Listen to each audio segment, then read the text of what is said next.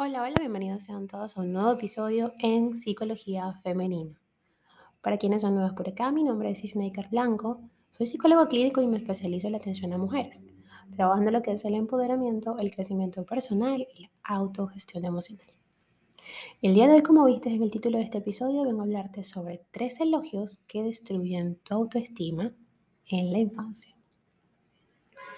En todo el libro de autoayuda se habla de lo importante que es el elogio en la infancia, algo que sin duda aumenta nuestra autoestima y nos ayuda a ir formando nuestra personalidad. Los elogios son algo muy sencillo.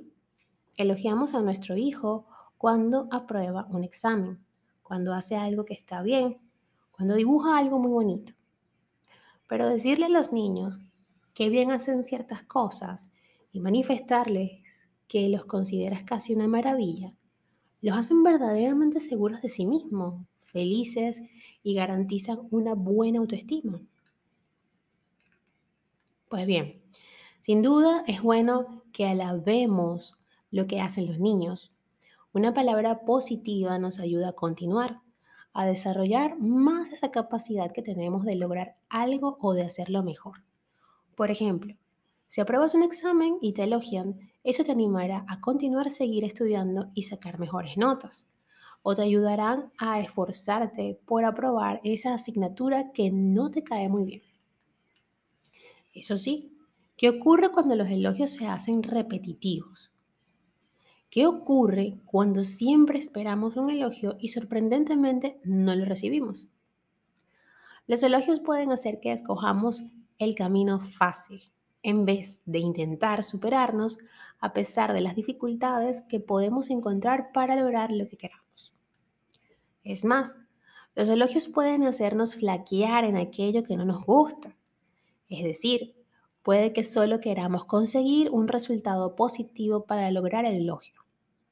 Por ello, pero ello, mejor dicho, no implica que la tarea nos guste. Es importante que los niños y las niñas no piensen en una recompensa cada vez que hacen algo. El elogio podría tener su paralelismo en el recibimiento de un regalo cada vez que obtienes un resultado positivo. Deben comprender la responsabilidad de hacer lo que hacen, así como deben ser consecuentes con los resultados que obtengan en relación al esfuerzo que le dediquen a ese trabajo que están realizando. Si nos centramos en los elogios que los niños pueden recibir desde su infancia, podemos encontrar tres elogios fundamentales que creemos que fomentan la autoestima cuando en realidad fomentan todo lo contrario. Uno de ellos es cuando elogias la capacidad y no el esfuerzo.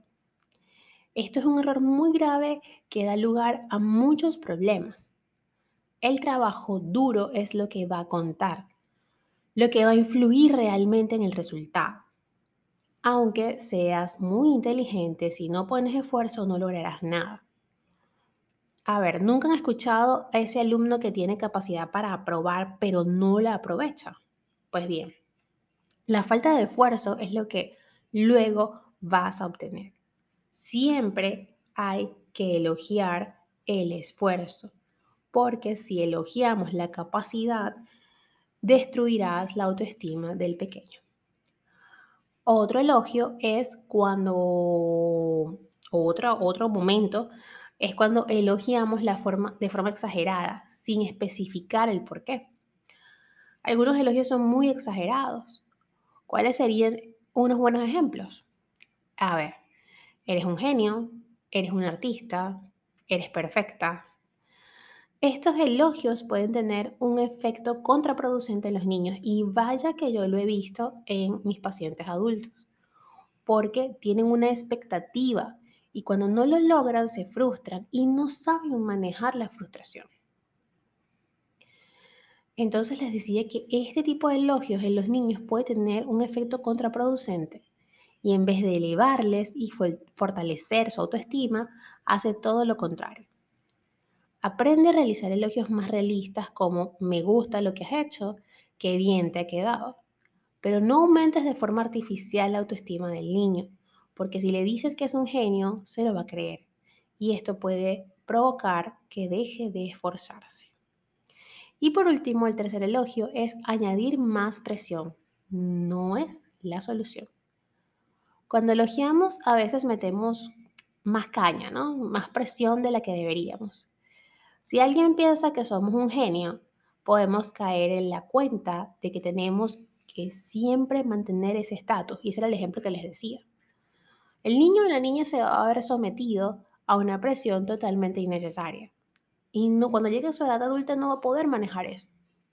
Es importante que se esfuercen y se superen, pero presión no es lo mismo que motivación. Es importante que el niño se vea motivado o motivada y no presionado. Estrés tan jóvenes, ansiedad, pues sí, sí pasa. De hecho, hay algo que se llama ansiedad estudiantil o ansiedad ante un examen, o sea, ansiedad en el estudiante y en el estudiante universitario, de bachillerato, de primaria o secundaria, como le digan en su país. Dijo Dalai Lama en un momento, no debemos creer demasiado en los elogios. La crítica a veces es muy necesaria. Aunque las palabras elogio sea algo positivo, como podemos ver, eh, puede llegar a ser muy negativo si no lo utilizamos como deberíamos.